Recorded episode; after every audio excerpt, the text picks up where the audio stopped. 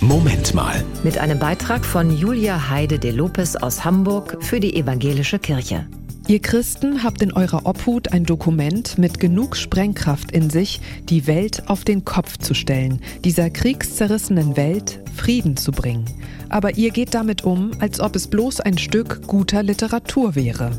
Das sagte Mahatma Gandhi, der indische Freiheitskämpfer und Pazifist, über die Bibel. Und er hat recht.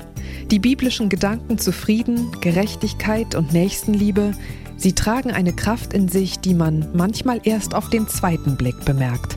Zum Beispiel auch die Jahreslosung, das Motto für das gerade begonnene 2024. Alles, was ihr tut, geschehe in Liebe. Ein Satz des Apostels Paulus, er verabschiedet sich damit in einem seiner Briefe an eine frühchristliche Gemeinde. Alles, was ihr tut, geschehe in Liebe. Ein krasser Auftrag. Wie soll denn das bitte gehen, fragt man unwillkürlich. Aber der Satz ist weniger gefühlig, als man denkt.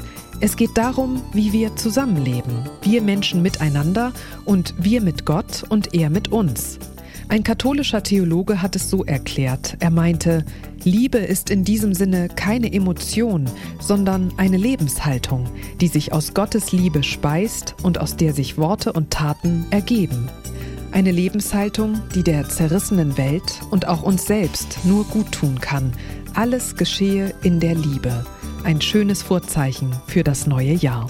Das war ein Beitrag von Julia Heide de Lopez aus Hamburg für die Evangelische Kirche.